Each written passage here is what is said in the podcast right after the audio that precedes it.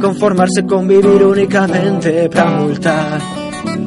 Sabe que único que queda es ser paciente agardar a que volvan os vos tempos nos que entraban no congreso a disparar.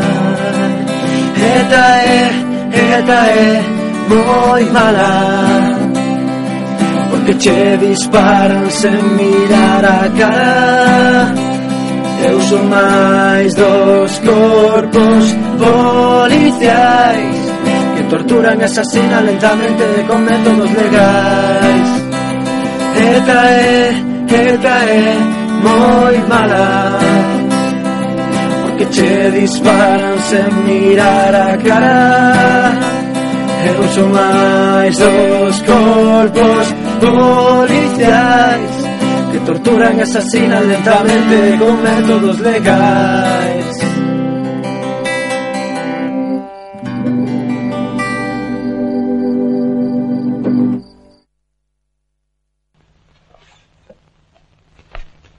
¿Sabes qué quiere decir esto? Mm, ni idea. Muera la policía y viva la golfería. Mira qué listo. Eres terrible. Dices unas cosas. ¿Qué pasa? ¿Te van los maderos o qué? ¿A mí esos hijos de la chingada? Vamos. Pues yo tengo a todos los maderos de Madrid cardíacos. Cardíacos, tía, cardíacos. Anda. No será para tanto. ¿Que no? Pues si conoces a alguno de La Pasma, pregúntale quién es el Jaro. ¿Sabes una cosa? Cuando te acercaste en el Drastor casi te digo que Nanay. ¿Por qué, tía? ¿Cómo que por qué? Porque eres un crío. ¿Un crío? Tengo solo 15 años, pero con más rabo que la pantera rosa, ¿vale? Coño, que sí, vale.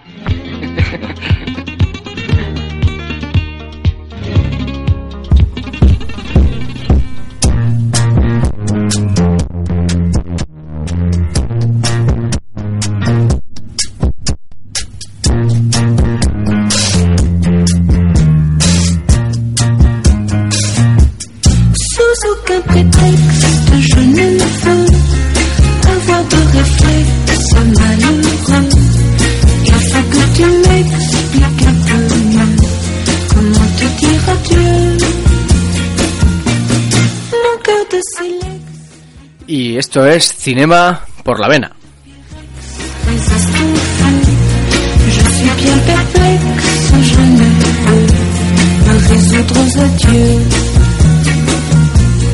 Je sais bien amour n'a pas de chance, ou si peu. Bueno, bueno, pues Arracha León, bienvenidas, bienvenidos. Y estamos de vuelta aquí en Cinema por la Vena. Eh, hoy, en esta ocasión, traemos eh, lo peor y lo mejor eh, del cine kinky, este género tan eh, especial en, en el Estado y, bueno, por, por afinidad en muchos casos que luego iremos destripando, pues vamos a hablar bastante en, en la hora y media que tenemos por delante de, del cine kinky. Eh, Arracha León, Manu. Arracha León. Pues nada, pues eh, aquí a los controles Gonchal y volvemos enseguida y estáis ya en antena con todas nosotras también. nos nuits blanches, le matin gris-bleu. Mais pour moi, une explication vaudrait mieux. Sans aucun prétexte, je ne veux, devant un Sarex, on s'amuse. Derrière un Kleenex, je serai même, on ne te dira Dieu.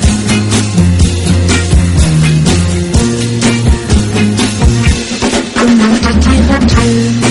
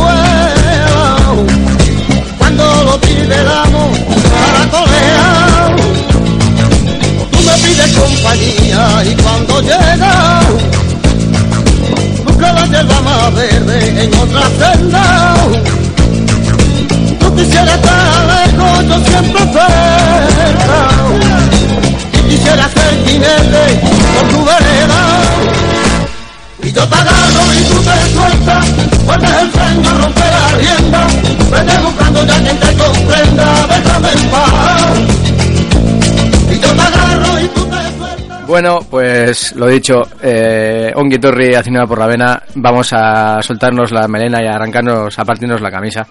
Arrancarnos la, no, ¿cómo es? A, a partirse la camisa como camarón, ¿no?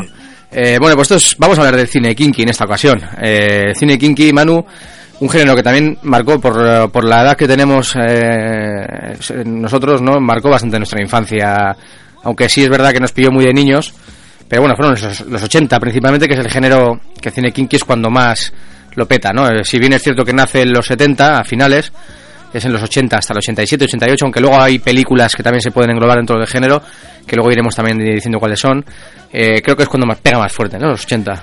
Nosotros lo que pasa es que a pesar de que igual no, no vimos las películas en sí misma cuando en sí mismas cuando salieron porque éramos muy muy pequeñitos, las vimos bastante pequeños igualmente, bastante jóvenes y además todavía nos, nos recordamos un poco de ese Bilbao porque es nuestra ciudad, ¿no? Eh, oscuro y, y, y que y kinky, ¿no? O sea, que, que se vivía antes con las abuelas asustándonos que tuviéramos cuidado con las jeringuillas, con con los drogatas, como se decía, ¿no? Y esa especie de, pues, eh, todavía hemos visto esas sordas de, a veces, de heroinómanos, ¿no? Que venían, estaban en los parques, o, eh, y parece que nuestras abuelas ahí, ese pánico, nuestras madres a cogernos y como si nos fueran a, a secuestrar casi, ¿no? Sí, eh, bueno, ¿quién nos recuerda? Al Torete, al Vaquilla, al Pirri, a... mm, Son iconos también. Sí, a, a este, a, bueno, a los mismos actores que hacían, que eran, que realmente narraban, era su vida, ¿no? Lo que, lo que estaban haciendo esas películas era la vida, muchos incluso se interpretaban a, a sí mismos, es. u otros a, a amigos incluso, porque hay que decir que, que eh, Ángel, Ma- Fernández Franco. Fernández Franco interpretó a su amigo que era Juan José Moreno Cuenca, en la vida real, el Torete, ¿no? De hecho, en, en estas, en estas épocas, pues eh, sí que es verdad que había esa mezcla, ¿no? Entre la ficción y, eh, y la realidad. Eh, intentaban coger de- del lumpen, ¿no? Como se conoce vulgarmente a, a estos estratos sociales de, de gente, pues, eh, con, con, menos recursos o en, en en situaciones sociológicas más, más precarias. Y había una especie de mezcla, como muy bien dices, de gente que se, se- realmente lo que estaba era interpretándose a sí misma, ¿no? Gente que no en su vida habría pensado que iba a acabar siendo actor o actriz normalmente. Te prefiero la muerte que vivir contigo, dame para morir. Dame veneno que quiero morir, dame veneno. Bueno, pues en las mismas pues se narran las vivencias de, de- de- de delincuentes que jóvenes en su mayoría pues que alcanzan cierta fama eh, gracias a, a las- a sus delitos, ¿no? a los delitos cometidos. Eh, tal es el caso, hemos dicho, de, del Torete, aunque sí es cierto que también para situarnos cronológicamente, si hay un cine proto-kinky, ¿verdad, Manu? Que lo hemos comentado alguna vez, también le hemos dado alguna referencia en algún otro programa. Hablamos de, de Los Golfos, que es una película del año 59, de, de Vicente Aranda, ¿verdad? No, no, de Carlos Ah, Saura. de, Carlos- de Carlos Saura. La- Vale, perdón.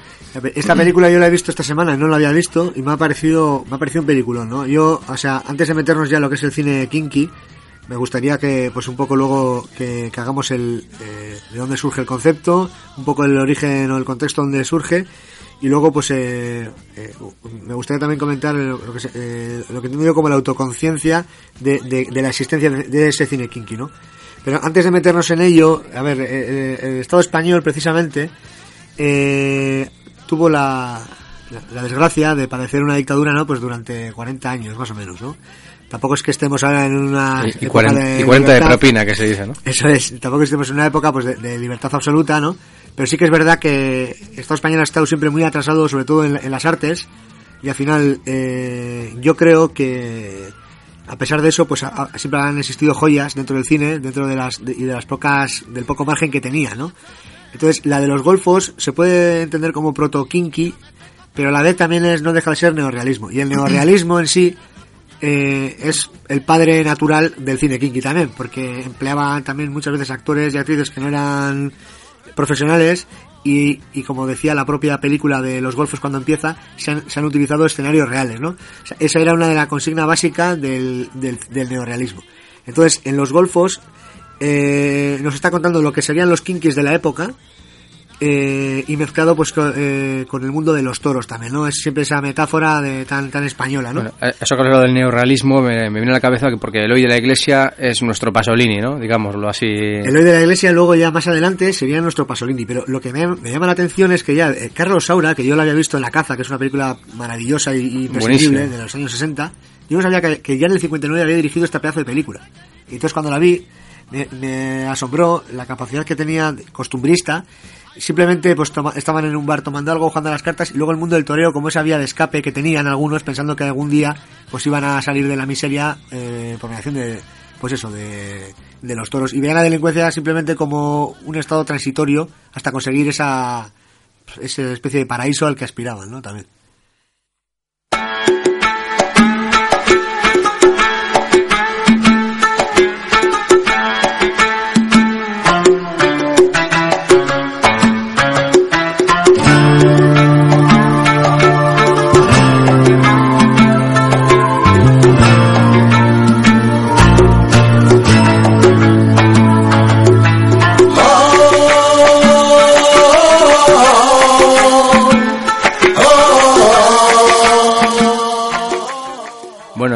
Gustaría también eh, comenzar un poco con el contextualizar eh, la época en la que surge el cine kinky en, en Estados Unidos y también en, el resto del mundo, ¿no? Es la época de, la crisis del petróleo, empieza un paro galopante, bueno, comienza la era del de un paro galopante en toda Europa y en el Estado español, pues concretamente más, porque recién acaba de salir de, de la dictadura franquista es la época del destape, eh, es, es la época de las cuadrillas de falangistas eh, imponiendo su ley por la calle también, ¿no? Eh, contra, precisamente ahora se cumplen 40 años de, La matanza de la matanza de Atocha. Eh, eso, leyendas negras de la España negra, ¿no? Eh, por ejemplo, la leyenda de, del Jaro mismo es una, es una leyenda, ¿no? Claro, el lute, bueno, el lute, esos, esos son anteriores. Anteriores El son, lute es ¿no? Y bueno, también contextualizar un poco para, para por qué surge el cine kinky, ¿no? Yo creo que el cine kinky es, es, es, eh, no podría surgir en la dictadura franquista, ¿no? Eh, en esa dictadura donde se utilizaba el, el cine, entre otras cosas, para hacer exaltación de la propia patria española, ¿no?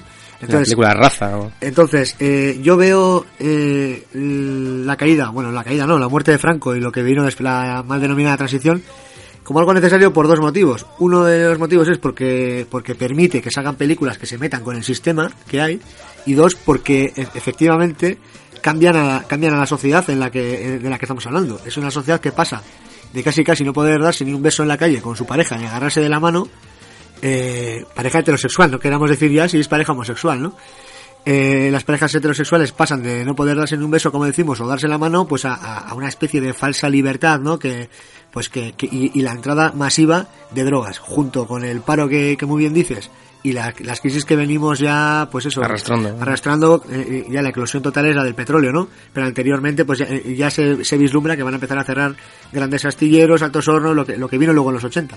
Sí, el inicio luego también en los 80 del, del binomio Reagan-Thatcher, que lo hemos comentado alguna vez Por también. ejemplo, con el, esa gira de tuerca del neo- neoliberalismo la, la revolución... para, para todavía apretar más ¿no? a los sectores más bajos de la sociedad. Eso es, la revolución conservadora que llaman, ¿no? Que, Entonces se, se entiende la delincuencia como una vía de escape hacia conseguir eh, un modo de vida pues, de mayor calidad y son, pues eso, los protagonistas narran las películas, más o menos viene a ser esto, ¿no?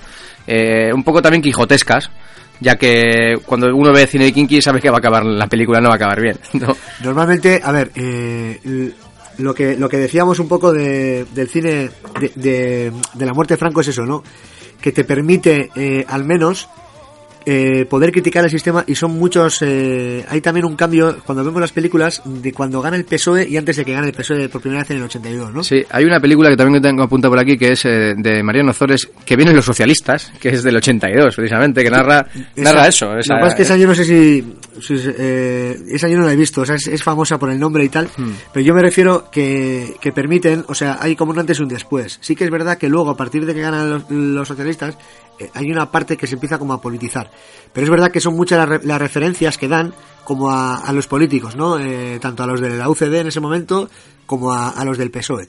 Y hay una especie de libertad a la hora de, de hacer una crítica a la clase política muy abierta y sobre todo al poder que han venido detentando no solo los políticos, sino la- lo que llaman las fuerzas vivas, ¿no? La policía, incluso los farmacéuticos, los médicos, o sea, los que eran los que tenían el poder político en, el- en la época franquista, los curas, etcétera, ¿no? Que haciendo también eso es una separación total entre la plebe, por así decir, que la, inmensa mayoría de los ciudadanos, y los que tenían un mínimo mínimo de, de- de poder para, para ejercer frente a ellos. Y luego también hay muchas referencias, vemos en estas películas, a, a la situación de la mujer. Hay un machismo aberrante que a veces se critica y a veces se potencia, ¿no? Eh, también eh, estamos hablando de sociedades mucho menos desarrolladas en, en lo social que la nuestra, ¿no? Sí, eso se ve, se ve en, la- en el cine kinky muchísimo, ¿no? Un machismo imperante. Hay un machismo muy brutal. fuerte, pero por ejemplo hay películas como la de Chocolate que, que hacen de, de eso precisamente una crítica de una manera muy naif o, o infantil, pero por lo menos intentan poner en la picota eh, la situación que se está dando y que la mujer no es un, un objeto, a pesar de que por otro lado se la está cosificando porque se la saca desnuda, también un poco arrastrados por la época en la que vivimos de destape, ¿no? Bueno, el propio director José Antonio de la Loma, que es el padre, uno de los padres del cine kinky, ¿no? el padre. principal del cine kinky junto con Eloy de la Iglesia, eh, a la hora de filmar, filmar, bueno, que la trilogía de Perros Callejeros, ¿no? Eh, también en el 85 eh, llega a filmar Perras Callejeras, que yo eso no la he visto, Yo no la he visto pero la, la ponen bastante mal, la verdad es que quiere hacer rizar el rizo demasiado y no, y, y no le sale tan bien la jugada. Pero, pero la de Perros Callejeros 3, por ejemplo, la- lo- las eh, situaciones que, se- que viven las mujeres son totalmente, o sea, de una violencia implícita muy Sí, salvaje. hay, hay escenas de violaciones, ¿no? Eh, abuso. Y, y- y eh. simplemente el- la utilización que se hace de, de ellas, ¿no? O sea, yo, yo recuerdo que la chica que,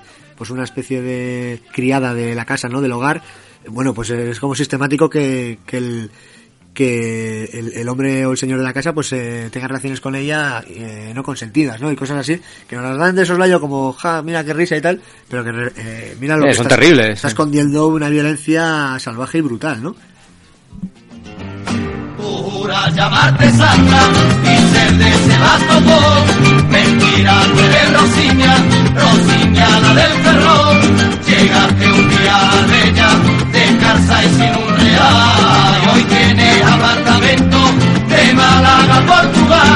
Carambita, carambita. Bueno, eh, bueno, sí, eh, que quería hacer un- unas, poner, bueno, las palabras que, que pronunció eh, precisamente José, esto, Eloy de la Iglesia cuan- cuando se cumplen ahora también 10 años de, su desaparición. Eh, hay un mimetismo en los cabroso y vas entrando en, una- en, en unas áreas de sordidez alucinante. Es un miedo incontrolado que no deja de atraerte. Yo descubrí en mí mismo eso de lo que tantas veces te permite hablar y opinar, lo marginal. Sí, este, es que este hombre precisamente era marginal en todo su eh, eh, esplendor. Era marginal en la industria cinematográfica, porque él era militante del Partido Comunista, era homosexual, vivía en un barrio subproletario, eh, en una zona de Vallecas bastante subproletaria.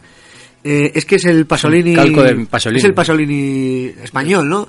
Eh, en sus películas intentaba ser un panfleto eh, marxista. Todas sus películas se pueden, solo se pueden entender desde, el punto de vista o, o en clave marxista también, ¿no? Eh, y por eso es un, es un director que, que acabó haciendo cine kinky de una manera natural, porque es que era el desarrollo natural de su, de su filmografía, tenía que ser kinky. Antes eh, hablando de la, del proto kink, del proto kinky, yo destacaría también tres películas de él que no se pueden englobar dentro del kinky, pero que ya nos muestran que tiene que haber un escoramiento de este hombre hacia el cine kinky. Porque las temáticas que tratan, los lugares en donde están rodadas, la gente con la que los hacen, y- estas, estas tres películas precisamente son la de Los placeres ocultos, el, eh, que es del 77, que sale Simón Andreu, que es un colaborador de él muy bueno, y Charo López, que esta mujer, no sé si es la que acabó también con la heroína, si no recuerdo mal, eh, El diputado, con José Sacristán, y La Semana del Asesino. La Semana del Asesino es una película de terror, una especie de slasher, es de 72 y está protagonizada por Vicente Parra. Y ahí se ve también el ambiente marginal, su proletario en el que vive este hombre, una especie de chabola, pero en, el- en el- en pleno centro de Madrid. O sea, se ve que está, que luego eso, el propio Madrid ha, fagoti- ha fagocitado ese tipo de chabolas y tal, pero que en los años 70 eran incluso los 80 de lo más normal.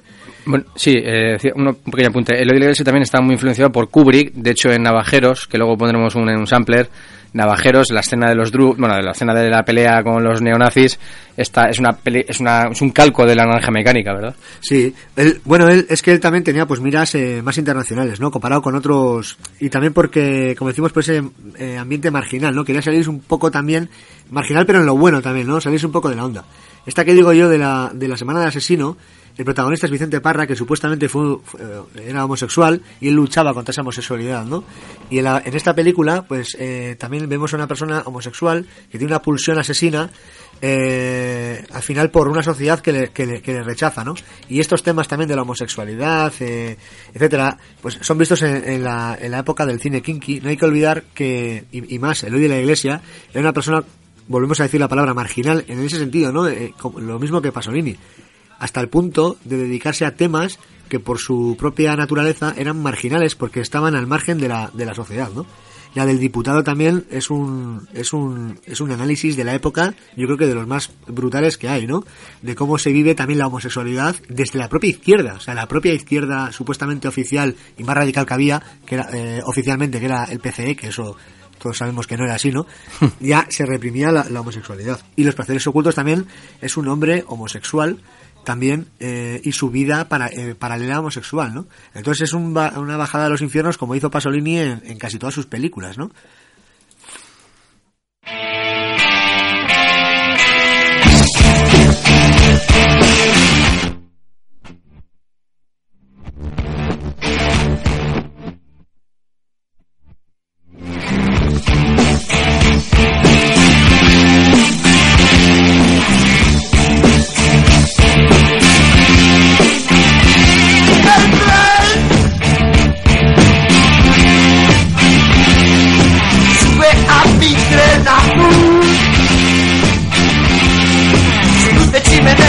Puede dar.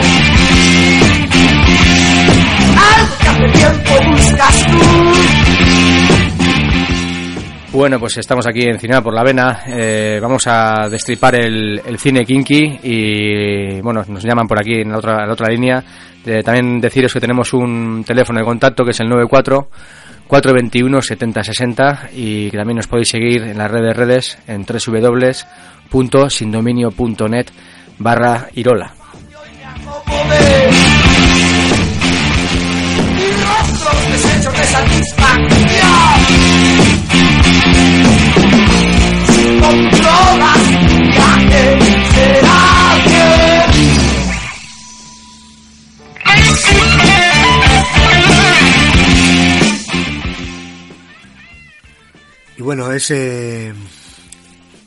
por seguir un poco comentando ese concepto de dónde viene, ¿no? El concepto de kinky. Mira, yo hace poco vi una entrevista que le hizo Pablo Iglesias en el programa este que tiene a, Lute, que también es otro de los protagonistas. Eh, un poco anteriores, ¿no? A esta época, pero pero que fue también muy icónico y muy televisivo en su momento, ¿no? Se llegaba a asustar a, los niños, me decía mi madre, con que te iba a secuestrar el, el Lute, ¿no? Cuando es una persona que es el ejemplo claro de la reinserción, ¿no? Una persona que nació en un entorno merchero muy humilde y que acabó siendo, bueno, ejerciendo la abogacía.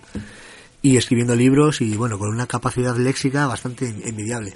Pues este hombre decía, explicaba de dónde venía el, concepto de, de kinky. Y lo explicó él muy bien. Él como merchero, que es, eh, él además explicó que no son, eh, creemos que los mercheros son la mezcla de gitano y, de payo, ¿no? Como dicen los gitanos. Pero no, los mercheros en principio son una raza aparte. Es una raza nómada además, eh, que era muy habitual en los años también 60, 70 también, que vivían de lo que se llamaba la quincalla. Que la quincalla es eh, un conjunto de metales de todo tipo, de baratijas, etcétera, llaveros, monedas antiguas, etcétera. Eh, y el nombre de quincalla viene del francés, no lo sabía pronunciar, quincaillé o algo así, y dice que es un nombre onomatopéyico por el clink clank, que hacen la, eh, porque lo solían llevar todos metidos en una bolsa, ¿no? De hecho, las ferreterías en Francia se llaman quinquers o algo así, lo mismo.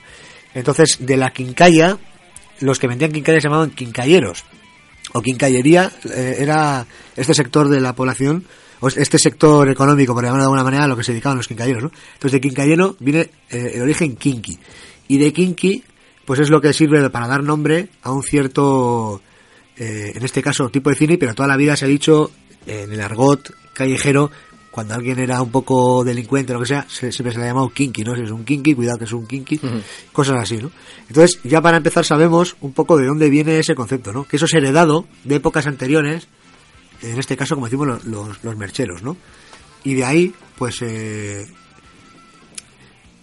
ese concepto que ya en los 80 pues se deriva a otro tipo de cosas, ¿no? Con la entrada de la droga, etcétera. Eh, muchas veces empezaban a robar o se empezaban en la delincuencia estos chavales porque por su entorno sociológico, pero luego ya hay como un cambio, ¿no? Al principio es para comer, como aquel que dice, y luego hay un cambio que es para alimentar también la heroína, que podríamos estar hablando horas y horas sobre el impacto que tuvo la heroína en el Estado español y, y precisamente la transición y concretamente en Euskal Herria, de cómo le Introducida por el Estado. cómo le cargaron a, a una población que estaba harta de que la tomaran, la tomaran el pelo, ¿no?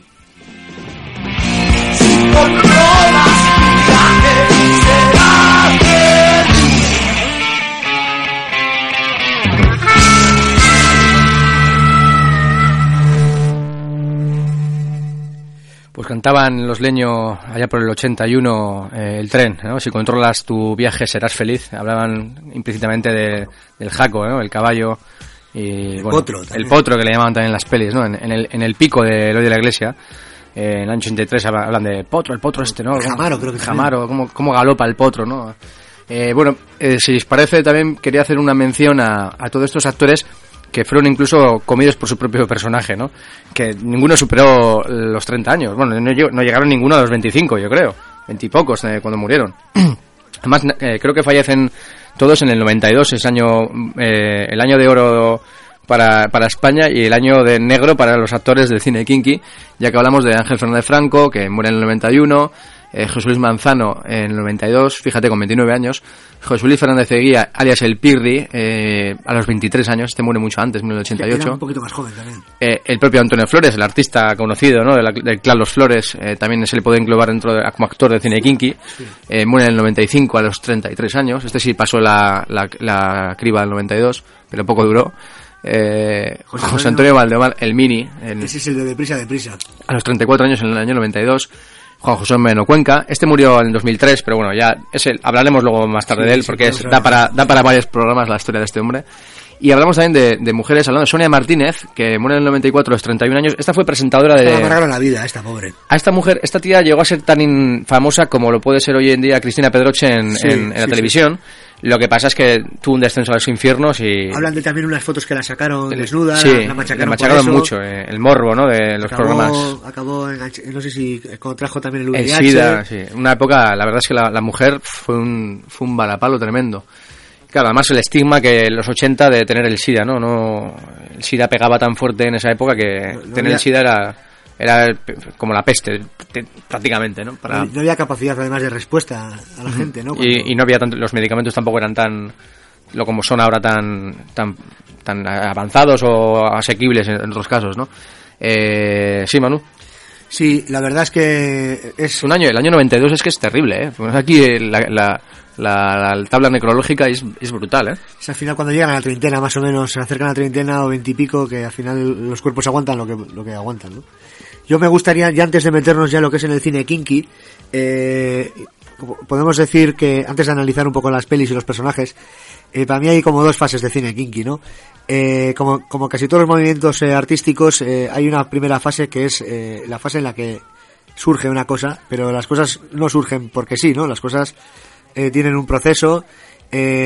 Scorsese cuando hizo Taxi Driver no sabía que iba a revolucionar el, el, el thriller, ¿no? Para siempre. O, cuando se rodó El Padrino, o cuando, en esa década de los 70 no sabían que estaban cambiando el nuevo Hollywood. Luego con los años se le llamó la nueva, el nuevo Hollywood, ¿no? Pero cuando, y aquí pasaba igual, la gente empezaba a hacer películas y no, no, no dijeron, vamos a hacer cine kinky, ¿no? Entonces, eh, cuando surgen las cosas que suelen surgir un poco de manera espontánea, aunque se basen en, en- en motivos eh, contextuales o, o sociales o culturales o eh, históricos del momento, eh, no, no lo hacen aposta y surgió. Entonces, para mí dos fases. La primera fase me parece una fase muy buena, que está encarnada sobre todo en, en, eh, José Antonio de la Loma y Rey de la Iglesia. Y luego hay una segunda fase que ya sería cuando existe esa au- autoconsciencia, ¿no? O sea, cuando ya saben que están haciendo algo y ese algo se llama cine kinky. Entonces, ya cuando surge eso, ya la gente intenta provocar y no sale tan natural. Se meten a, a rodar o a dirigir muchos directores que no venían de ese entorno, que no creían realmente en ese entorno y que solo se apuntaban al carro de que era en ese momento lo que más se vendía, ¿no? Por Eh. ejemplo, por ejemplo, eh, incluso el propio Sauron que haga una buena película con Deprisa Deprisa, luego se meten como la de Matar al Nani, etcétera, con actores de fuera, de, mu- de mucho caché, muy guapos, eh, tipo modelos, Pierdes un poco la esencia. y perdió la esencia y, y acaba convirtiéndose en una parodia y meten con calzador las expresiones esas carcelarias, eh, no sé qué. O sea, ahí es la, para mí es... eh, forzar la máquina mucho. De todas maneras, eh, Eso es, precisamente. Estas películas son también, pues, está claro que es- están dirigidas a un consumo interno, ¿no? Dentro de lo que es el Estado, pero no por ello son menos, menos valiosas. O sea, en realidad, tampoco es un cine que busca, la- que busca ser muy artístico ni que una profundidad tal, sino es una película que te cuenta unos hechos de un grupo de delincuentes que para salir adelante, pues tienen que hacer el mal, ¿no? En este caso, pues cogen la, el- cogen el, el cacha- la cacharra, atracan y empieza, bueno, y con el argot, que luego hablaremos también de él. El argot es muy, es muy cachondo. Yo Lo me teta con eso. Lo más gracioso, que como tú dices, Gonchal, muy bien, es que la gente iba más al cine a ver estas películas y luego tenía pánico a salir a la calle, porque era una Hmm. época también un poco convulsa. O sea, que al final tenemos esa especie de, como dirían, ¿no? Los Rolling Stones, de sympathy for the devil, ¿no? O sea, esa manía de, de esa simpatía, pero desde la lejanía, ¿no? Al final, porque todo el mundo iba a ver el pico, pero veía a un pobre heroinómano y, bueno, se les han hecho también auténticas barbaridades a los pobres en, en la margen izquierda y en, en muchos sitios, ¿no? Al final, pagaban el pato los, los que menos culpa tenían. Y te sientes tranquilo. Tranquilo. Vaya. Ahora lo comprendo todo. Por eso andas por ahí despendolado, buscando dinero como sea. Sí. Pero no te das cuenta. Vale, tío. No me vengas con sermones. Oye, es que no tengo pijo ni ladillas, ¿eh? Es que el potro da picores. Pero es una sensación muy agradable. Da mucho gusto rascarse. Ya. Mira, yo ya sé que estoy muy peligroso. Pero sé dominarme. Tranquilo. Yo no me voy a enganchar. Bueno, pues ahí estaban eh, José Luis Manzano y Enrique San Francisco, eh, uno de los pocos supervivientes de, de cine kinky. Conoceréis muchísimo a, Quique San Francisco, aquí haciendo de escultor, eh, escultor comprometido con la izquierda Berchale, además, en El Pico, la película de- del año 83 de Eloy de la Iglesia, muy buena, por cierto. De hecho, el propio personaje de, el Paco, ¿no? Que se llama Paco en la película de José Luis Manzano, que es el hijo de un, de un guardia civil que entabla amistad con un con otro hijo de con un diputado de Izquierda Berchale, que es que es Urco, ¿no? Eh, es brutal la interpretación. Ya hablando ya, he hablado hace cinco segundos de lo que no que no busca la- lo artístico en las películas de, de cine kinky y sin embargo la, la, la capacidad que tenía este tío sin apenas saber leer, porque era la verdad es que venía del venía del pobre chaval, venía de muy abajo y, y- y es un era un pedazo de actor pero como la copa de un pino. Este este papel de Paco de, de cuando está sobre todo cuando está con el mono va es brutal a mí me impactó de tal manera. Yo la vi hace muchísimos años y la he vuelto a ver ahora hace poco para para hablar del programa de hoy. Y me parece increíble la interpretación de este tío. O sea me parece de premios y de distinciones. O sea porque lo bordan. Hay pocos actores se atreverían a, a mostrarse así tan abiertamente y a, incluso a chutarse y la hostia, porque no era droga de verdad lo que chutaban, ¿no? Pero, pero Bueno, se habla, justo en el pico creo que se habla de que hay una, inyección de verdad. una inyección de verdad. El Bueno, eso pico, es- el pico 2, no sé cuál es. el pico 2 me lo creo más, con el pico 2 ya hay más, están ya en la trena, bueno, es... Y Quique San Francisco ha llegado a reconocer que les han llegado a pagar con, con heroína. O sea, cosas muy fuertes. Sí, sí, cosas heavy que hoy en día serían impensables y, y eso se daba hace 30 y, bueno, 40 años prácticamente. Hay una película también que, es muy buena y a veces la engloban dentro del cine kinky, pero me parece tan buena y tan difícil de englobar en ningún, prácticamente en ningún estilo, que es un casi un género en sí mismo, ¿no? Que es también eh, la película de Arrebato, ¿no? De un director vasco, de Iván Zulueta. En Arrebato eh, es ya cuando se compagina... Con Eusebio Poncela. con Eusebio Poncela y con esta con Cecilia Roth. Hmm. Es cuando ya se ca- casa totalmente el mundo artístico y el mundo de la heroína, ¿no? Y este hombre Iván Zulueta también acabó súper enganchado a, la heroína y, y es una película también que aprovecho para, para recomendaros, aunque se nos vaya un poco del cine kinky, sí que está enclavada en los años 80, en la, Sí, en es del la- en la 80, del heroína. 80 además. De hecho, eh, hay uno de los que doblan a uno de los personajes que es el propio eh, Almodóvar. Eh, al, al doblar, eh, es que además era muy amigo Iván Zuleta de Almodóvar porque era el principal cartelista. Iván Zuleta era el principal cartelista de las películas de Almodóvar.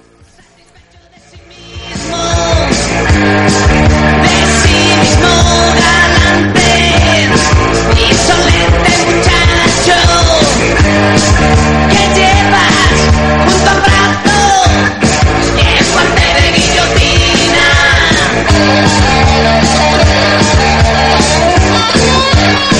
Oh, luz que se.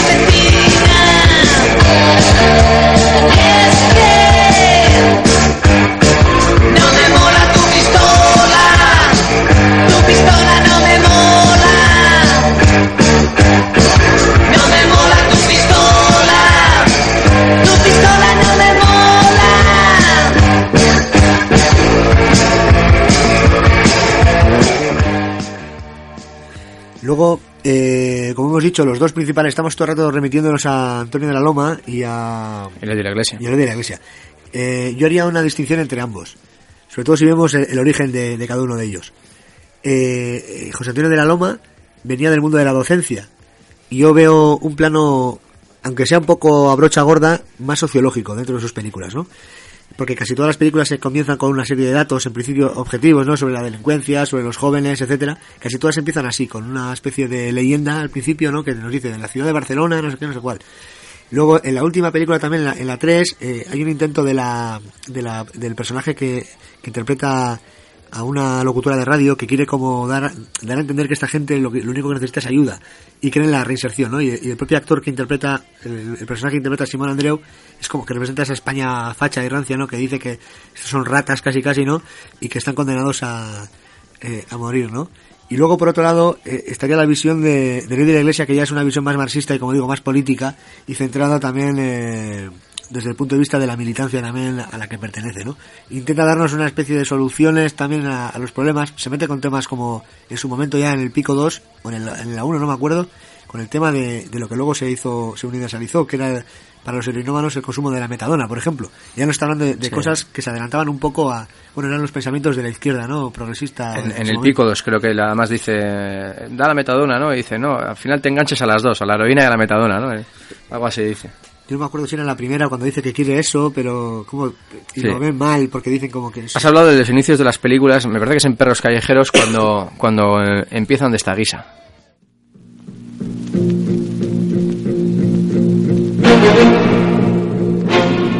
Esto es lo que suele llamarse una gran ciudad. Tiene sus anchas avenidas, sus casas señoriales, sus magníficos monumentos y sus problemas. Y sus problemas, problemas, problemas, problemas, problemas.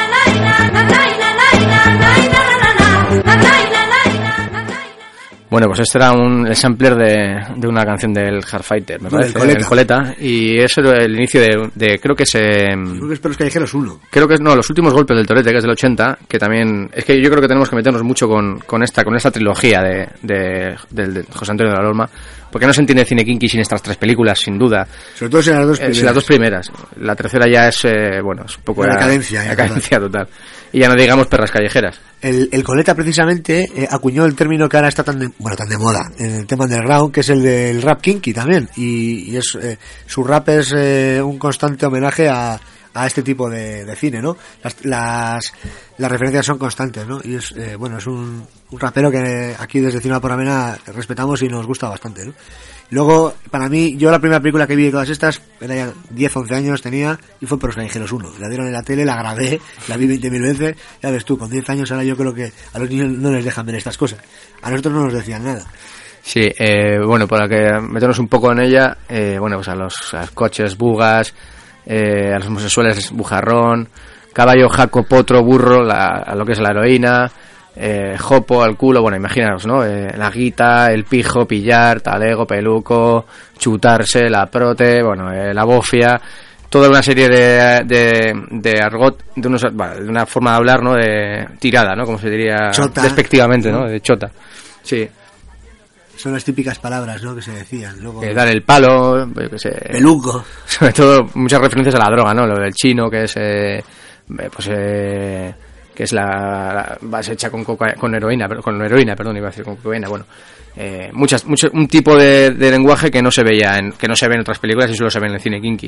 Eh, en otras películas igual sí se, por ejemplo, en otras películas... Eh, Dar un tirón, digamos, ¿te acuerdas? Sí, digamos unas películas pues sudamericanas se utilizan una... Por ejemplo, yo recuerdo aquí una que es eh, la, vendedora, la vendedora de rosas. Yo no entendí nada cuando la vi. Claro.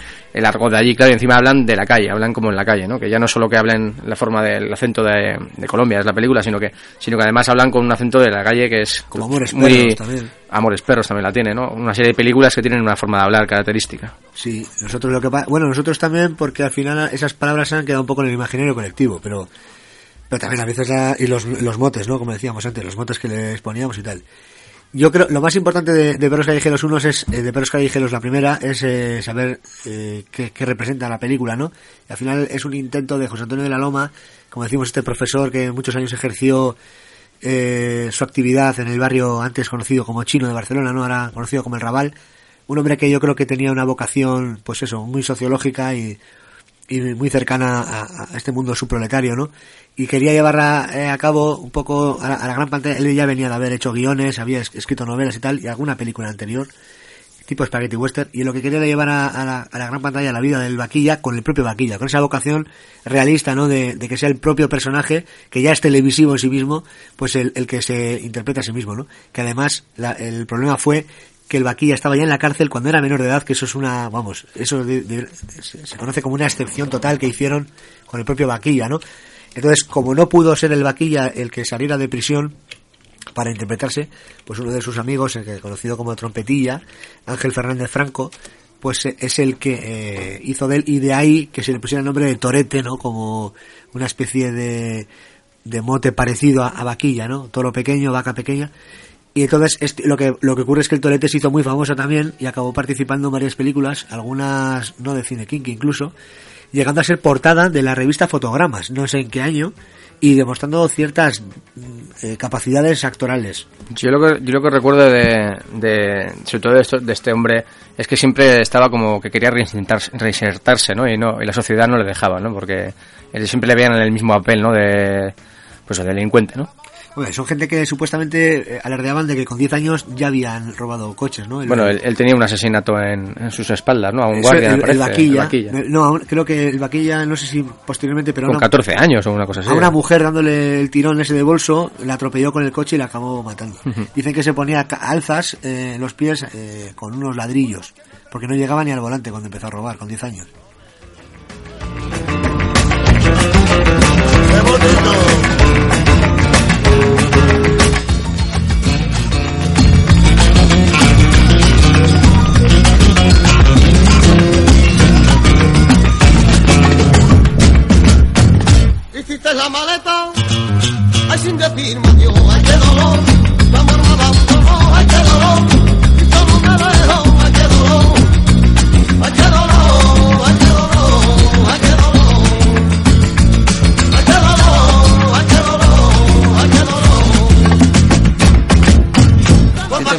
Olvidado cómo se hace o qué?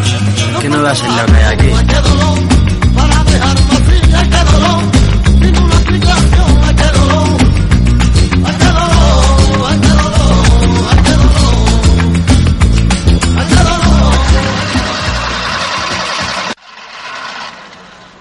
Martita.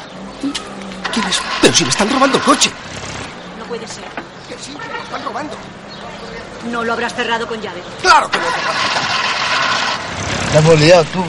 Que vino el tío este, espabila. Buah, lo que faltaba. Cuidado. Ponle seguro. No te acerques. Avisa a la policía. ¿Qué? ¡Abrid! ¡Vamos, abrid! ¡Abráis! ¡Eh! ¡Paren, por favor! ¡Esos golfos me están robando el coche! ¡Ayúdenme! ¡Vais a ver, canallas! ¡Salid del coche! ¡Policía! ¡Policía! ¡Llamen a la policía! Policía, os ya vosotros, policía. ¡Vamos!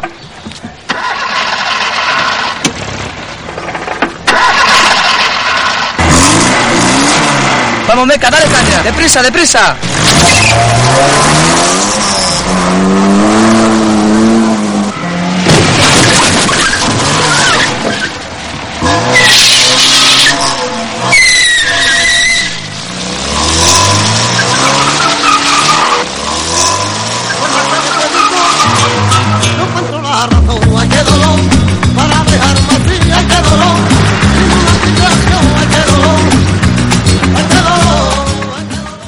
Bueno, eh, esto es Deprisa, Deprisa, eh, del año 1980. Esto es Carlos Saura. Y estamos aquí comentando aquí en micrófono cerrado que se nota que es Carlos Saura.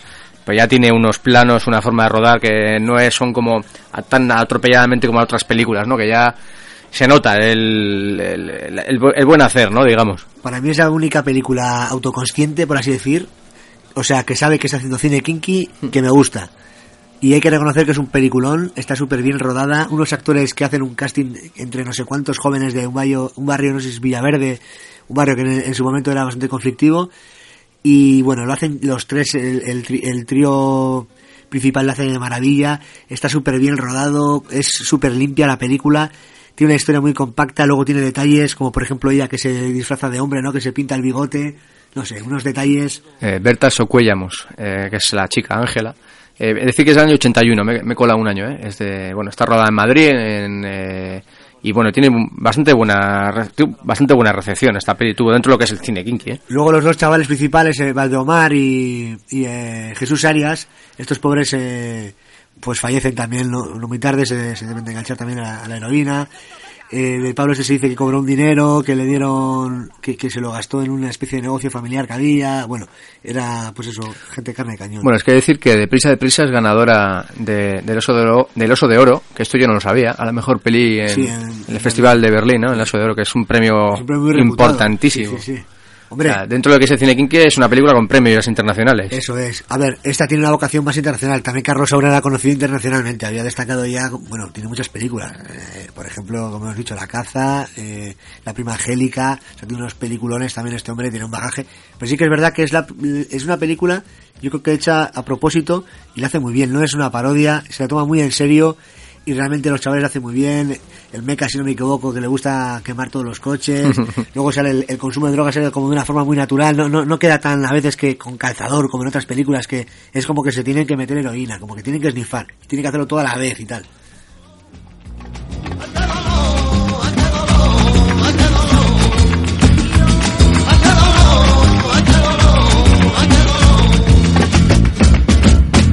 Por más que me pregunto, Pues bueno, recomendamos, ¿eh? Estamos haciéndolo un poco sin... Hemos hablado un poco cronológicamente, pero ahora las pelis van a ir saltando de una a otra. Y así es encima por la vena. Y no vamos a cambiar. Digáis lo que digáis. Y bueno, que seguimos aquí comentándolas. Sí, luego, ya te digo, ¿eh? de, de prisa de prisa a mí me, me encantó. Y luego, por ejemplo, eh, por volver a Perros Callejeros, la, la de Perros Callejeros 2 ya, ahí ya se ve otra vez esa mezcla de realidad y de ficción, porque ya es, ya no es el torete, sino que vuelve a ser el trompetilla, y hace de sí mismo, y es ya Ángel Fernández Franco otra vez. Y están hablando de, de que van al estreno de la película anterior. O sea, eh, la película acaba que van al, van al estreno de la primera película, ¿no? Y él ya es medio famoso, le conocen, pero no deja la delincuencia otra vez, ¿no? Y tiene escenas maravillosas con esa rumba que suena todo el rato de los, de los chunguitos. Yo recuerdo, yo recuerdo esta película, corrígeme si me equivoco, que está teniendo sexo con una con la novia y le viene a detener en pleno... No en es la pleno- novia, es la, ca- es la canción con la que hemos abierto, la de Diego Brava, suena mientras está, Es cierto, no- no está teniendo sexo con, con una especie de casera que el marido está en la cárcel. Y le están deteniendo y el tío está ahí echando un cohete como... Y esperan a que acabe, le dicen, espera que acabe, esperan y le dan un ostión en la cabeza. Sí, sí, es cierto. O sea, otra vez la mujer ahí eh, pues no pinta nada y bueno, pues eso. eh. Lo único bueno que tienen estas películas, para mí en general, es eh, lo que se meten con la policía. O sea, eh, hasta ese momento nadie había tenido el valor para meterse de esa manera tan abierta con la policía. Pero es que yo creo que es que la gente lo veía como algo normal, incluso las palizas que les pegaban en, en el comisaría, en el reformatorio. O sea, en Perros Callejeros unos tienen 14 o 15 años, unos niños.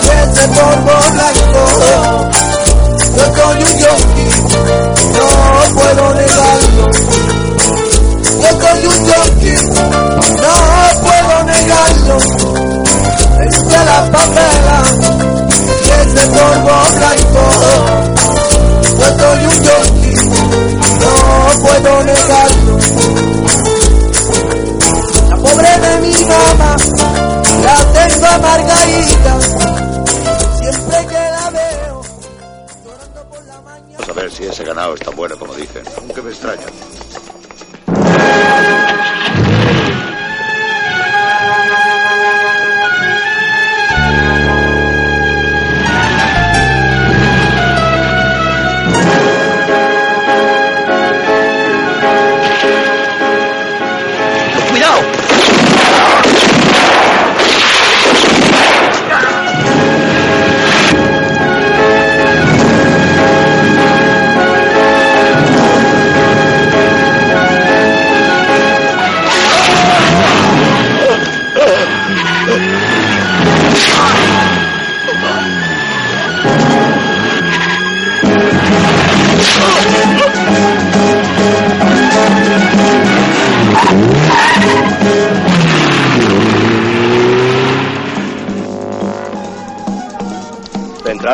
Coches. Atención, coche robado. Marca Citroën, modelo tiburón, color beige claro. Matrícula P6768. Bueno, pues ahí estaba el Torete en plena, en plena acción, con el, con el coche robado y dando su merecido a una panda de, de maleantes también, como él. El, con el tiburón este, ¿no? El Tiburón, el- centró en tiburón, es cierto. Sí, el coche nos encantaba, ¿eh? Además eh, hay una escena muy, muy, muy, muy, muy dura que yo me acuerdo de verla de pequeño y morirme de dolor, que es que le cortan el pelo, el, el famoso esquinao, en una especie de matadero que está lleno de vacas y se lo tiran como a la paja. Me acuerdo de eso mogollón. Eso se me quedó grabado de pequeño.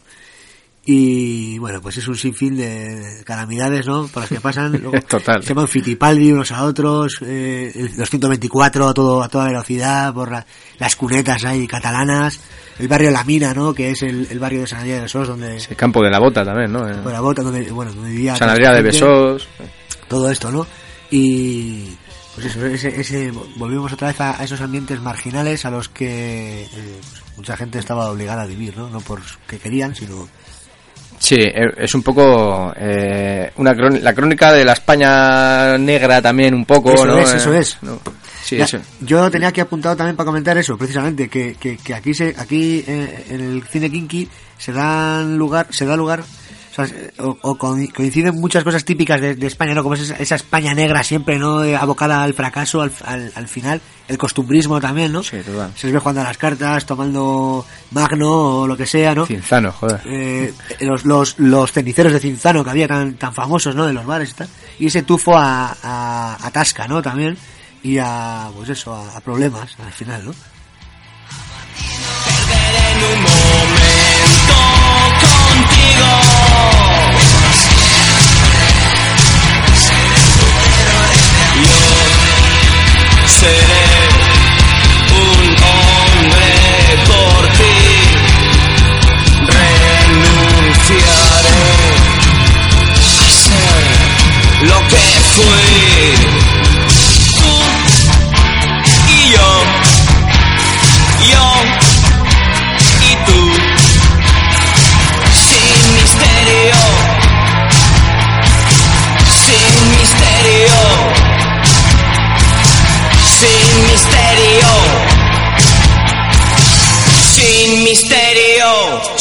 tuo amante bandi.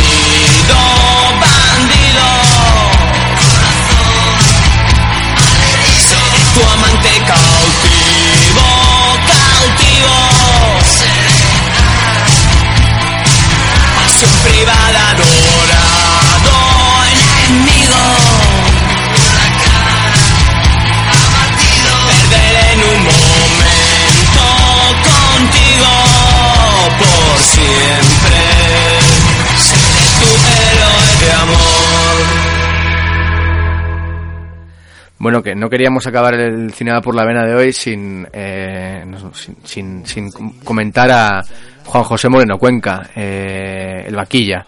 eh, bueno, pues que nace en Barcelona en el 61 y muere en la misma ciudad en el 2003.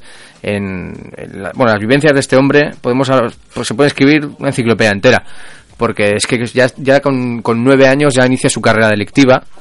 Eh, bueno, pues él es de etnia gitana, se, tra- se traslada al campo de la bota, eh, allí en Barcelona, y se, y se hace famoso a, eh, a la hora de robar coches con el método mítico este de, La, pa- la la palanca. ¿no? Que le llaman.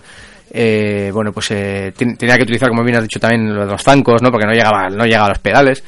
Y eh, a pesar de su corta edad, pues ya, pues ya empieza a ser, empieza, bueno, empieza ya a ser conocido en esos ambientes y, a- y sobre todo a ser detenido. Este hombre pasó gran parte de su vida en la cárcel. Y, y de hecho, la adicción a, la- a las drogas llega a tal punto eh, que es que en la cárcel y todo montó una de Dios para que le pasaran la heroína, ¿no? O algo Sí, así. sí, el episodio sí. fue, fue rocambolesco total. Eso hay un, en, en YouTube, si buscáis el vaquilla, sale, salen diferentes fragmentos de él y hay una en la modelo que debió de organizar uno de los motines más grandes de la historia y al tío ya llegan a, a, a suministrarle heroína. Porque decía que les tenían a todos ahí, pues eso, en una situación de, pues de, de locura total, ¿no? A los, a los heroinómanos y tal. Este hombre eh, contrae heroína, eh, perdón, contrae el VIH también en la cárcel, la cárcel. creo. Estuvo más tiempo detenido que, que, que en libertad. Luego hablan, estuvo tiempo también viviendo como se escapó y estuvo eh, a la fuga un montón de tiempo también. Sí, de robar no está bien. Yo delinquí y asumo mi responsabilidad, ¿no? Siempre está. Yo creo que este hombre en el fondo, eh, eh, José Antonio de Roma decía que era una persona muy muy inteligente. O sea, otra cosa es que Bueno, él se, se rodeaba muy bien de muchos cómplices. Era, era un experto en. Tenía mucha labia, decían, ¿no? Y se rodeaba mucho de, de gente que le, era, que le era fiel. Y entonces, pues, era muy difícil llegar hasta él por eso mismo. Luego también decían que era una especie de Robin Hood, ¿no? Que daba mucho dinero de, lo que ganaba y eso, lo dice la canción, ¿no? Pero sí que decían como que era para la familia, básicamente. Luego este hombre, pues eh, yo recuerdo que se casó también, no sé si con la que era su abogada o algo, en prisión. Intentó salir, pero cada vez que salía la volvía a liar. Luego estuvo a lo último, en los últimos años muy, muy perjudicado con enfermedades de- del hígado. También hay una leyenda, no sé si era cierta, que había estudiado Derecho en prisión y tal. Y luego el, el motín de la, de la modelo, también, el, el 84, que es. Ese es el, el de la, ese es el de la- episodio. yo creo que es el de la heroína ese, porque Hmm. debió de ser una cosa muy, muy, muy salvaje, ¿no? Para la época. Y era un tío, como tú dices, de mucha y yo le he visto en entrevistas y el hombre, joder, eh, tenía cierta capacidad, ¿eh? De expresarse muy bien, de contarte cosas. Y vamos, que además de, a mí me dejaba con la boca abierta más de una ocasión con las... No, no decía banalidades, o sea, decía cosas muy reales. Es que nació también en un momento histórico muy, muy chungo, ¿no? eh, una de las fugas, eh, con persecución incluida y captura, pues eh, acaba, acaba siendo televisada por las cámaras de, de- la TV3, allí en, en Cataluña. Y bueno, eh, yo sí recuerdo eso, que estaba herido de bala, ¿no? Y, y esposado contra la... bueno, esas brutales, esas la imágenes son... contra el suelo, ¿no? Y sí, sí, sí, es, un es furgón, ¿no? brutal. El tío con un disparo en el cuerpo y, y seguía hablando a la cámara, ¿no? Es una Sí, cosa insul- insultándoles o algo. ¿no? Es una cosa flipante. Y luego ¿no? entraba y no sé qué decía, que iba a ser el peor y no sé qué, y como me saquen la voy a liar. Siempre estaba con eso, y luego el hombre de ser- no sé, tampoco...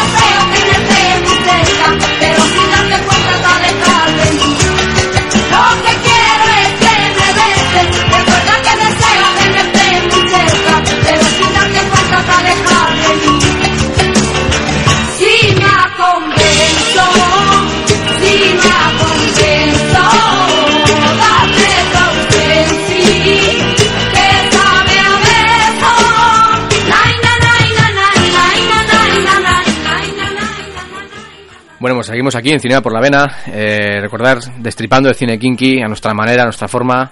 Eh, tenemos un teléfono que es el 94421-7060 en el que podéis llamar para dar vuestra opinión sobre el programa, sobre el, sobre el programa que de hoy mismamente, o, otros programas incluso. Y seguimos aquí. Hemos hablado de, de José Antonio de la Loma y de, y de El Vaquilla, bueno, y Perros Callejeros, ¿no?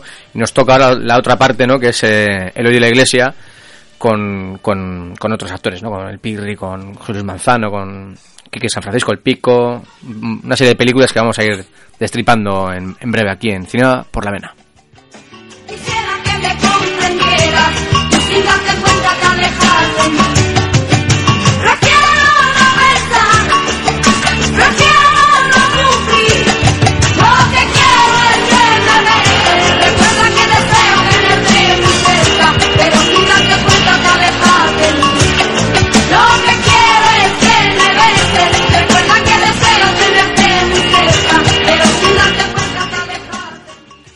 Bueno, está siendo un programa musical, estamos ahí oyendo a las grecas y todo. Eh, dentro de lo que es el cine kinky, pues siempre había, bueno, chunguitos, ¿no? Los calis. eh, Los chichos, los eh, cales, tres, eh, los primos hermanos. Esto, los que siempre ponemos. Eh, Los marismeños, creo que Sí, bueno, de todo. O sea, hay una mezcla flipante.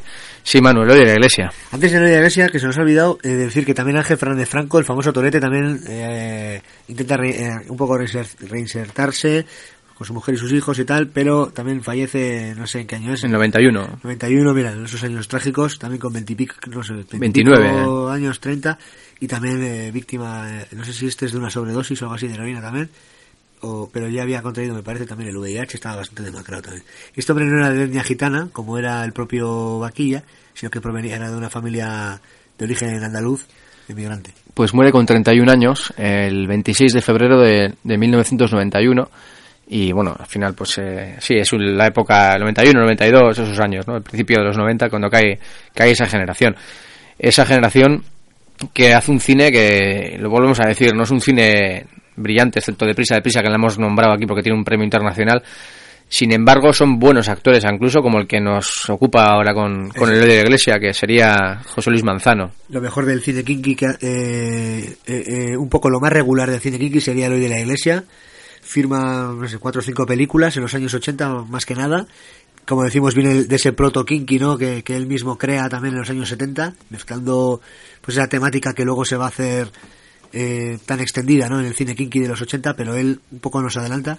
Y, y lo mejor de, de ese cine de este hombre es el descubrimiento de José Luis Manzano, un gran actor, también lastrado, ¿no? Por esa época que le tocó vivir, de esa generación perdida, ¿no? Que llaman de los años 80, los hijos del baby boom, etcétera.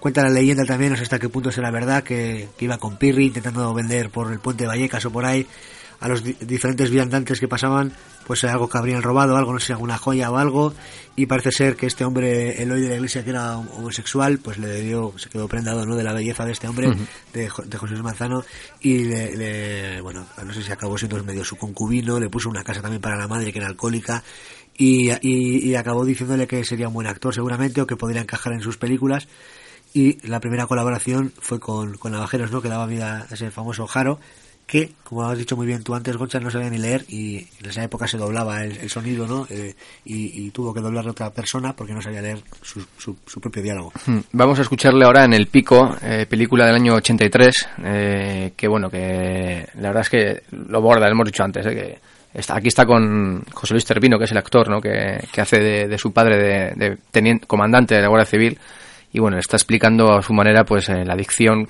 que tiene a- al caballo. Yo hubiera preferido heroína.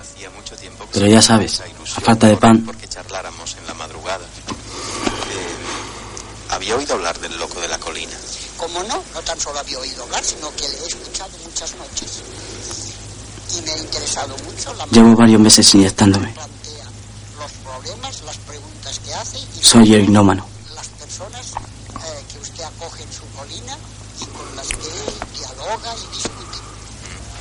Eh, ¿Tiene algo de anarquista el loco? Y me lo dices así. Pero me parece que tiene algo de Tan tranquilo. rebelde y en el fondo de todo rebelde, de todo ¿Y cómo quieres que te lo diga? ¿Qué os pasa? Estoy regañando. Eulalia, vete a la cama. Yo sé lo que le pasa al niño. ¿Lo sabe? ¿Qué va? No tiene ni idea. Paco no quiere ser militar. Por eso ha estado toda esta temporada tan angustiado. Porque no se atrevía a decírtelo. Me ha dicho lo suficiente. No tiene la dignidad necesaria para vestir este uniforme. Que no estamos hablando de eso, mamá. Déjanos solos, Eulalia. Vamos al salón, Paco. Quiero hablar a solas con el chico.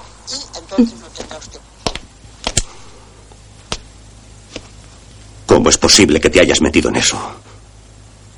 ¿Quién te ha enseñado ese vicio? Nadie. ¿Cómo que nadie? Alguien habrá sido. Alguien te proporcionaría la droga. No busques culpables. Lo que necesito es que me. Pues ahí estaba, eh, teniendo un encuentro con su padre, eh, que es comandante de la Guardia Civil. En la 2 cambian y es eh, Antonio Guillén. Eso es, que sí cambian algunos personajes, incluso... El padre hace- es Antonio Guillén. Incluso el- en el Pico 2 es, es de manera más autobiográfica en voz en off eh, la voz de Alex en el La Naranja Mecánica, en la versión en castellano, bueno, la versión, la versión la única que hay, vamos. Y a mí me recordó mucho La Naranja Mecánica porque encima habla de habla como si fuera esta- yo me, me, me acuerdo de Alex, ¿no? Cuando vi cuando vi el Pico 2 dije yo, joder, esto se parece a La Naranja Mecánica, de otro- pero en la cárcel y con enganchado a la droga. A mí había un, un personaje en el Lendakari, me acuerdo. El Lenda, sí. Luego había un transexual como con, con pechos, Sí. que era también bastante para época. con pelo en el era- pecho. Era muy fuerte eso. Luego eh, el- el Pico 1 eh, en Bilbao tiene algo especial al final, ¿no? Para todos nosotros. Está rodada prácticamente en las calles de Bilbao. Se ve la, se ve la Plaza Nueva, que es como que van a particulares ahí. Se ve también toda la zona de los astilleros, todo eso de lo que era la antigua Eus- Euskalduna. Eh, y luego me gusta mucho cómo está hecho una serie de cosas de costumbristas, ¿no? Por ejemplo, cuando el padre le lleva de putas, ¿no? Que era algo como que era súper habitual en, esa época. Eh, que dormían, vivían un montón en la misma casa. La abuela, los hermanos, no sé eh, durmiendo en habitaciones estas que con las camas plegables. O sea, el mobiliario. Luego, le- el tema el tema vasco, se ve ahí de soslayo también, eh, ETA, eh, la Guardia Civil, eh, las dos Españas Sí, que hablan siempre, ¿no? Me gusta también, me gustaría también eh, nombrar a, a un actor eh, mm, que a mí, bueno, que nos gusta mucho personalmente, Ovidio Mon- Monju. Ovidio Monju, eh, que también aparece bueno, haciendo del cojo, ¿no? De este chivato de la Guardia Civil. Me encanta ese hombre. Sí, con la mujer, ¿no? Que tienen un que tienen un hijo. Hay una escena que yo vi de pequeño, yo la he vuelto a ver hace poco, una escena que me impactó, pero brutal, que es para que el niño se, se calle, le, le un- untan el chupete en, en heroína.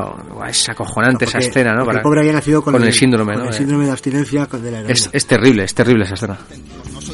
De sueños. Cada paso es un anhelo repetido, repito, cada paso. Y así año tras engaño el horizonte se estrecha. Sé que alguien ha abierto brecha y escapado. Salto el muro y cruzo el barrio. Más allá de la autopista y de este cerco cotidiano. Hay salidas, lo he oído. Sé que existen cientos de metros despejados. Sin un cristal en medio que me impida recorrerlos. No soy dueño de mis sueños, siempre están en la pantalla, nunca puedo retenerlos, siempre en el escaparate, donde otros sí están lejos, y otra vez el mismo mapa que me mantiene encerrado.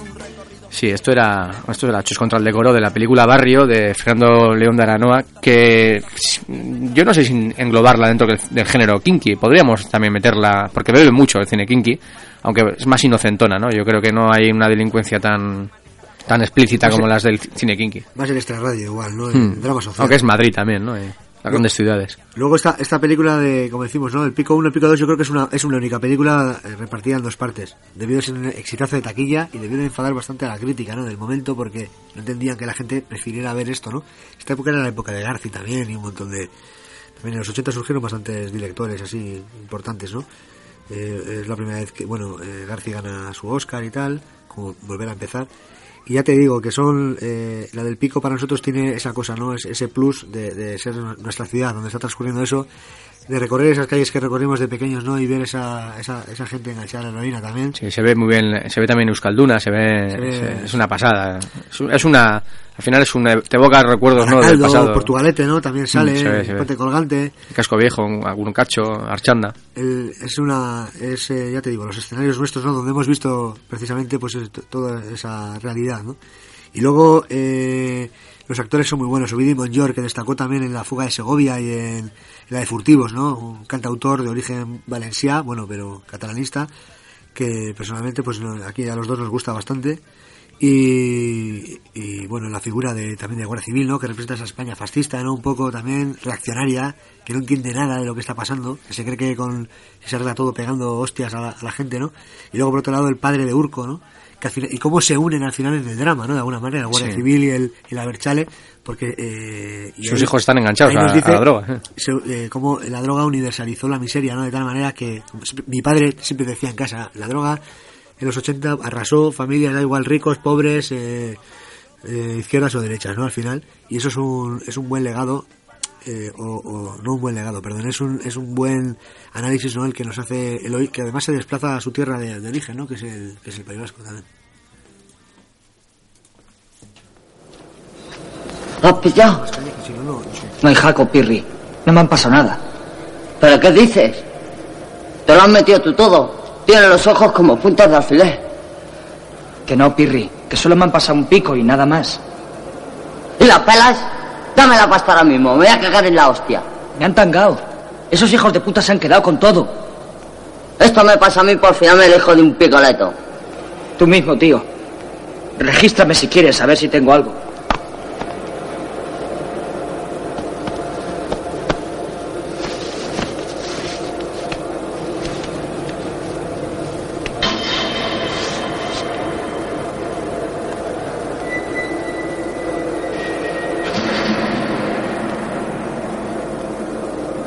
Lo mato.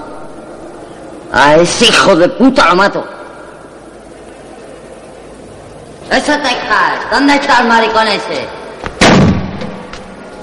¿Qué coño quieres? ¿Dónde está el Texas? ¿A ti qué coño te importa? Que me digas dónde está. Acaba de bajar al patio.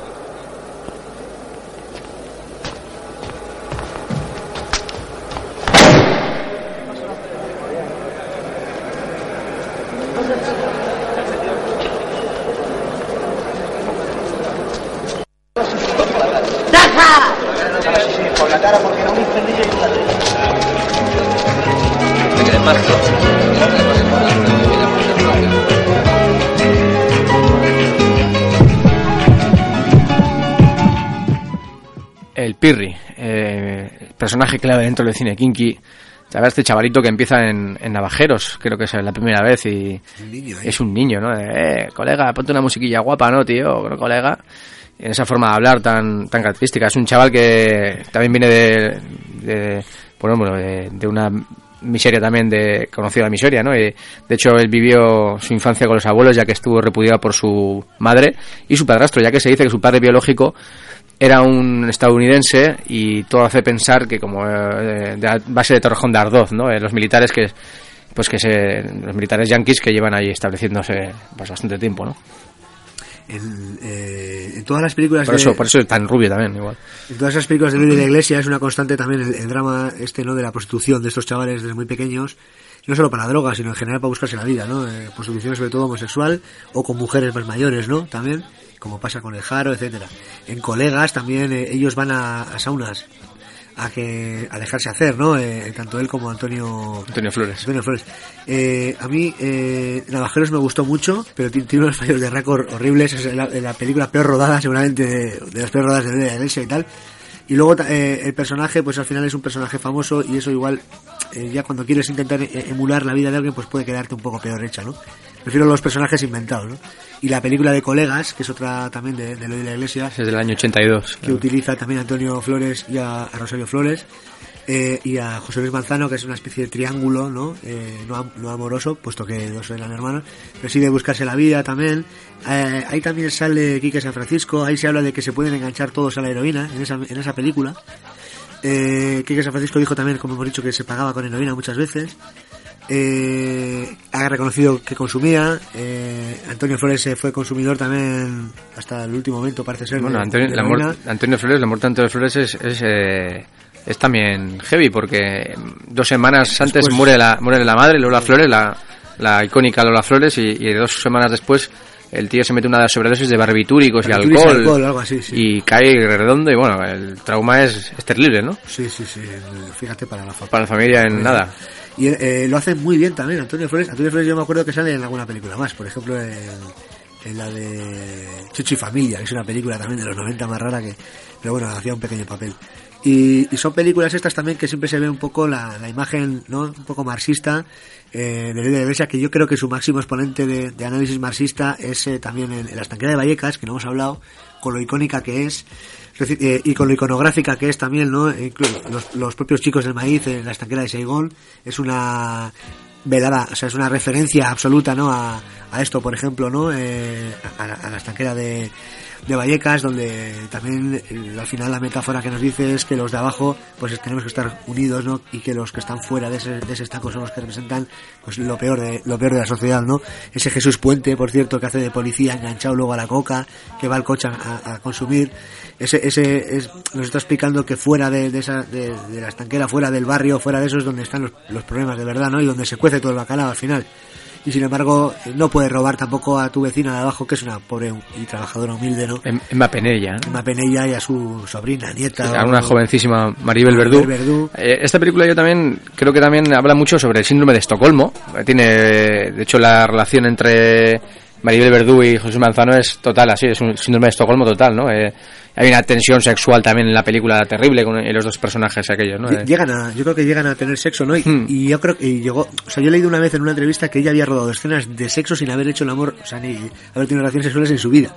Porque empezó también muy joven a, a- como actriz, ¿no? Fíjate, eh, eh, Maribel Verdú, que tendrá unos 45 años más o menos, y en el año 80 y pico ya estaba rodando películas. Incluso eh, creo que a principios de los 80 ya con 14, 15 años ya estaba haciendo pelis. Es que eh, yo creo que en, en la estanquera era, era menor de edad. Es un poco toma el relevo de, de Ana Torren en, en Criacuervos, con, de Carlos Saura precisamente también. Ana Torrente empezó súper joven también. Ana Torren empieza con, con nada, con nueve Seis años. no, Seis- igual menos, seis años, claro. Espíritu de la colmena, ¿no? ¿Cuál es? De Eh, Víctor Erice, sí. Luego, por ejemplo, hay frases antológicas, ¿no? En, en la de en la de la estequera de, de Vallecas, ¿no? Cuando dice, es que España no hay más que una, dice, claro, porque si no estaríamos en la otra, ¿no? Por ejemplo. Y luego estamos hablando de que el, compañero de viaje, ¿no? De José Luis Manzano es este hombre, eh, que ahora no recuerdo cómo se llama, se apellida Gómez, José Luis Gómez, que ese hombre es académico de la Real Academia Española, o sea, eh, es un, un intelectual eh, que se mojó, ¿no? En ese momento para hacer esa película, eh, dramaturgo, vamos, Sí, eh, bueno, sobre todo viene del mundo del teatro también, ¿no? Jesús Luis. Luego también sale Jesús Luis Gómez. es un habitual de las películas también de, de Antonio, o sea, de, perdón, de, eh, de Pedro Almodóvar, perdón. Por los, yo, yo le recuerdo mucho en la, en la película de, de Los Abrazos Rotos, por ejemplo, que hace, hace un papel, me encanta ese, ese hombre y la voz que tiene y tal, es un gran actor. Y, Sí, con el, set, en el séptimo día, de- precisamente de Carlos Saura también. también ha Sí, estado. esa película me- no, me, no me gustó especialmente la peli, la verdad, lo tengo que reconocer. Carlos Saura me gusta bastante, pero también es muy irregular ese hombre, ¿eh? el Carlos Saura. Y es un poco la... Yo creo que eh, el hoy de la iglesia, pues eso, es nuestro Pasolini, ¿no? Tenemos que defenderlo como tal. Yo, yo siempre le, voy a defender como gran director, a pesar de que pues tampoco sea Scorsese, ¿no? Ni, ni, mucho menos, ¿no? Ni tampoco creo que lo pretenda. Él se limitaba a contar historias de la manera más solvente posible, costumbrista, contándonos también la miseria que vivía en ese momento la sociedad. Eh, y, y creo que lo hizo muy bien en ese sentido. Eh, y que hizo un cine kinky sin saber que estaba haciendo un cine kinky que es que fue un gran marxista, fue un gran estudioso también de- del marxismo y, solo por eso pues eh, yo le tengo todos todos mis respetos.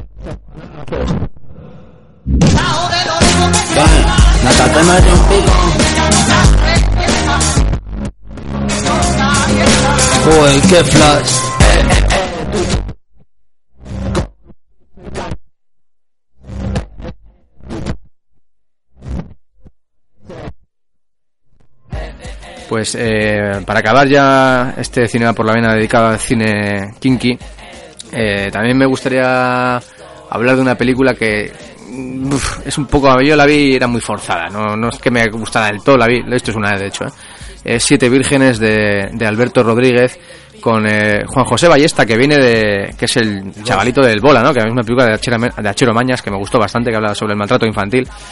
Y en esta película, pues al final es eh, sin más, porque tengo anillos ya, soy A mí sí me campeón, gustó, ¿no? eh, yo la vi en el cine. No sé, yo la vi. Y el descubrimiento de Jesús Carroza que gana el Goya ese año, Sí, acción, me sí es verdad que, que esta película arrasó en taquilla. Yo recuerdo que, que es de 2004 y, y, José- y Juan José Ballesta viene un poco a, a- a coger el relevo del cine kinky, digámoslo así, un poco entre comillas. Como actor maduro ya, ¿eh? Porque Sí, pero siempre dentro de un papel como de también de, de kinky. ¿no? Un- Kinky en el siglo XXI, digamos. A mí me gustó mucho, me pareció que está rodada con mucha maestría. eh, Alberto Rodríguez es. un Sí, Alberto Rodríguez es un, un muy lento. Y eh, las, las escenas de, de las fiestas, porque él sale, él sale de reformatorio para ir a una, a una comunión, me parece que es, o algo, no, o- no la boda de su La hermano. boda de su hermano. La boda de su hermano. Y sale también Julián Vi- Villagrán, que me encanta como actor. Hicieron un montón de. a, a Jesús Carroza y, y a la chica que, que es Alba Rodríguez. Esos hicieron una pedazo de, bueno, de, de un casting y la verdad es que lo hacen todos muy bien. No sé, yo Luego, a mí tampoco, de- ya digo, no, no me gustó demasiado, sin más. Creo que el cine kinky murió con, cuando es la época del cine kinky murió Yo- en esa también. época. Y bueno, hacer, buscar un poco es, es un poco lo mismo, ¿no? Yo antes de, de acabar, eh, me gustaría dar las referencias de, las, de otras pelis que se engloban dentro del cine kinky que he visto.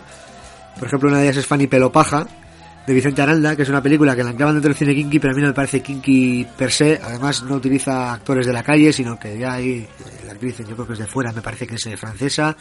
eh, doblada, pierde mogollón de, de realismo, quitando hay, hay una escena muy buena de- del, del atraco a un furgón blindado y la verdad es que solo por esa escena, mira, merece la pena ver la peli.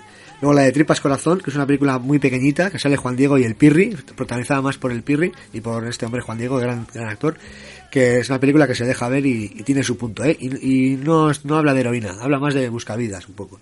La de Chocolate, que tiene momentos buenos, pero también la mayor parte de los momentos son mogollón de, de inmaduros, o sea, es una película muy forzada, que sale Agustín González, el gran actor este, Sí, bueno, Agustín González sale en el pico también, en el pico, en el pico 2. A mí me, me encanta, bueno, creo que es uno de mis actores preferidos. De, Uno de los grandes, además. Luego la de Matar a Nani me parece la- una de las peores películas que he visto en mi vida, o sea, es malísima. Además está, hay una campaña pro PSOE dentro de la película, ya es el año 88, 88 cuando la ruedan, tratan, bueno, porque lo de Nani fue también otro de esos delincuentes habituales que le, que le matan en extrañas condiciones, eh, aparentemente por, por el, el propio gobierno, ¿no? El gobierno de, Sí, de la, la, UCD. la en película es de. Roberto Bodegas. de- que, que luego ha hecho muy poco, no ha hecho cine, ha hecho más bien televisión. Y luego hay dos películas que yo he visto ya más del entorno vasco, que, no sé si englobarlas en el cine kinky, pero que sí que tienen los ingredientes, ¿no? Que una de ellas es 27 horas, de Moncho Armendáriz, que me pareció muy buena, y ya he dado alguna vez la recomendación. De, del 86 que está protagonizado por el actor este eh, por Marcelo, Marcelo Rubio, Rubio. que es un mítico de, de Goenkale si no me equivoco Y Este- Maribel Verdú. y Maribel Verdú también, y están enganchados a la heroína. Y salen todo el rato ahí, bueno, pues en San Sebastián, en Donosti, ¿no? En la época aquella se decía más San Sebastián. Y una Esta, película... esta película tuvo la concha de plata en, en Donosti, en el Festival de me Donosti. pareció una película buenísima. Y luego otra que vi también, eh, de los del 89 ya, que se llama Under Etayul, Under Yul. También está un poco el tema de de la, de la heroína por ahí, pero se mete mucho con el tema de, pues eso, del conflicto, ¿no? El, el mal denominado conflicto vasco, ¿no? Y bueno, se deja ver, son películas, eh, pues eso, eh, poco decadentes. Yo, yo también tendría alguna más de, por ejemplo, también de Moncha Bernaliz, que las, has nombrado, del año 1995, Historias del Cronen, que a mí, la verdad es que me moló, es una peli además que sale en el MCD y todo, al final. Eh, bueno, pues es un- la- una generación de los 90 de actores, ¿no? Que, que luego pegó y que sigue pegando fuerte a algunos, ¿no? Alguno de ellos, como Juan Diego Boto, eh, Jordi Moya, Jordi Moya que está en Hollywood haciendo papeles de latino malo, como no podía ser de otra manera.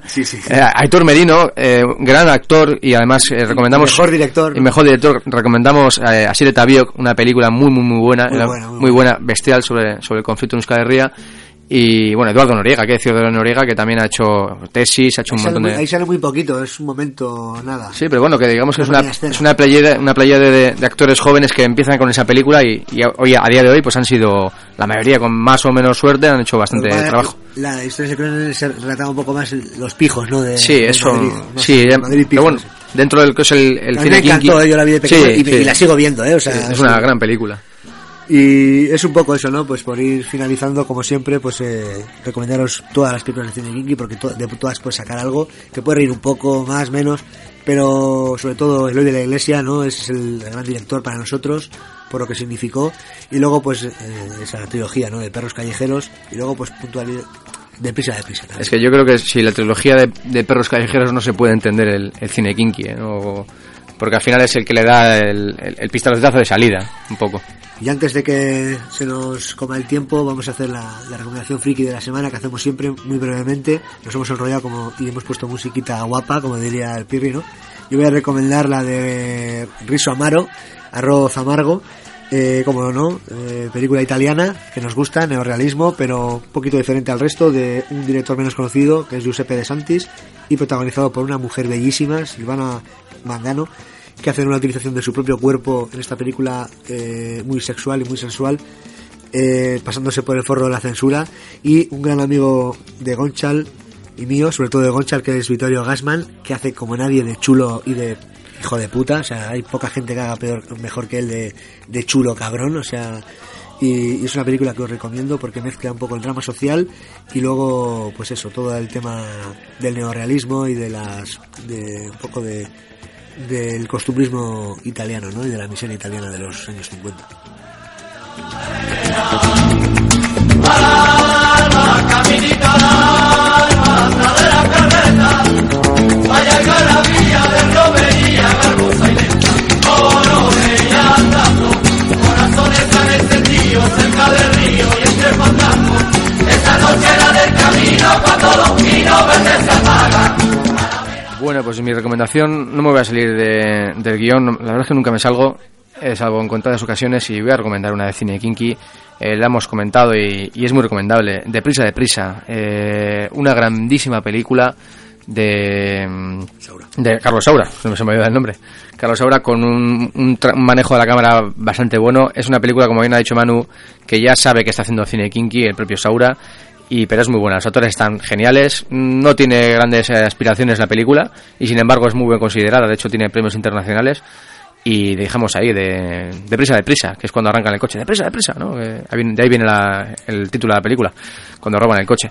Eh, pues nada, pues nos vamos a ir despidiendo ya, como siempre, de- hasta la semana que viene, que sigáis, sigáis yendo al cine todo lo que podáis y un abrazo familia desde aquí, desde Iro de Ratia y esto es Cine por la Vena.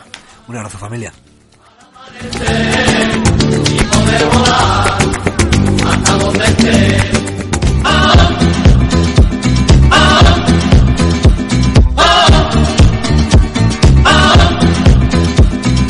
Joder, macho, ¿cómo te lo montas? Que la pantera rosa. Tengo cardíacos a toda la papa Al faro, nunca nadie la chanta Y ahora muchos pibes, llamar a toda la baja. Buscar al martel y arreglarle la caja. Que a la Marintrini le damos la revancha. Por ti, guapa, dame una farmacia. La madre que parió a la democracia. Chulo, puta, le rajo toda la cara Los Dylan Hyber, la chuta y la navaja. Padre, la loca, para salir de naja. Tumba 3, no te quedan lágrimas. El hoy de la iglesia me prestó su cámara Pepe Risi tocaba la guitarra. Pirri me dijo que hiciera macarra Ponte las recas, se los saco el coleta Venga, a ver si te buscas una musiquilla guapa. No colega Ponte la greca, se los saco el coleta Venga, a ver si te buscas una musiquilla guapa.